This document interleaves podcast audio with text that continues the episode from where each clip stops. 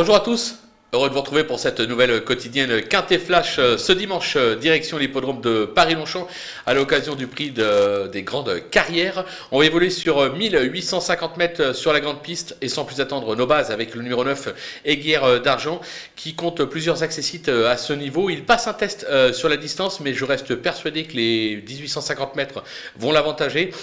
J'y crois fortement. Le 15 Shutdown qui a échoué d'un rien à ce niveau sur une distance avoisinante en juillet dernier sur l'hippodrome de Compiègne. Euh, le cheval est au top, il est bien engagé. Je pense qu'il peut faire galoper mon favori. Attention au numéro 4, Go to Hollywood. Euh, Dauphin Dooking sur ce parcours en avril dernier. Il aura cette fois l'avantage au poids. Il déçoit rarement. Il doit lutter pour les toutes premières places. Du côté des opposants, attention avec le 3 Salesman qui reste sur un succès et un accessite à ce niveau sur le sable d'Auvillet. Il a déjà prouvé qu'il était aussi bien sur le gazon, euh, vainqueur d'un quintet en mai dernier sur l'hippodrome de Saint-Cloud. Euh, on en attend une confirmation. Las Hooking, on en a parlé tout à l'heure, qui retrouve le parcours de son dernier succès en valeur 38,5. Il est aujourd'hui en valeur 43, ça complique un petit peu la donne. Maintenant, je pense que le cheval possède encore un peu de marge, il faut le suivre en confiance. Le numéro 6, Royal Force, euh, c'est le cas de le dire, il a pris de la force euh, cette année. Il a déjà des titres à ce niveau, la distance est dans ses cordes, il ne faudra pas le sous-estimer. Le coup de poker, ce sera le numéro 5, Sam Valentina, qui s'est classé deuxième sur ce parcours à ce niveau en juin dernier.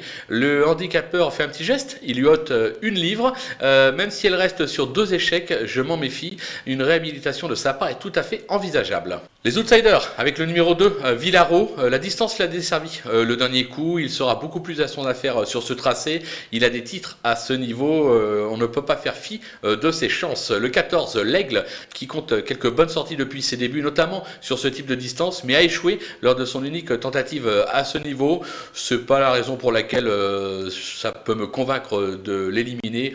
Au contraire, je m'en euh, méfie. Le numéro 7, Géry, je vous l'avais indiqué le dernier coup, euh, vainqueur d'une classe 3 en juillet, il vient de confirmer en s'imposant dans un quintet à Clairefontaine. il a pris 7 euh, kilos sur ses deux victoires. Évidemment, c'est beaucoup plus compliqué pour la gagne. Maintenant, pour une place, le cheval est extra. Attention à lui, il peut répéter. Le numéro 10, Nord-Est, entraîné en Espagne, qui s'est déjà placé à ce niveau sur la PSF, sa surface de prédilection. Sa forme est sûre, mais moi je le préfère sur plus court. Toutefois, son entourage est très confiant, raison pour laquelle je m'en méfie. Le numéro 8, Go With The Wind, qui a débuté euh, l'année en fanfare avec trois podiums, dont un succès à ce niveau. Cependant, il rentre après 5 euh, mois d'absence. Il risque de manquer encore un petit peu de rythme, raison pour laquelle je le mets aussi bas dans ma sélection.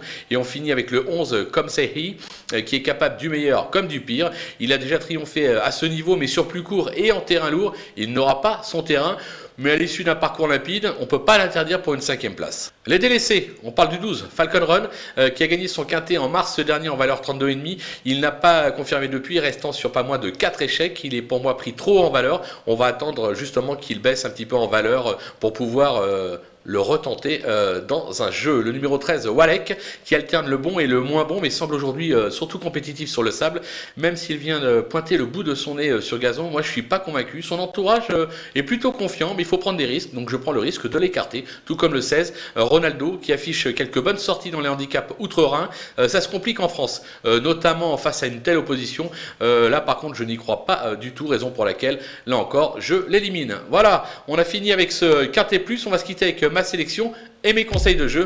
À vous de jouer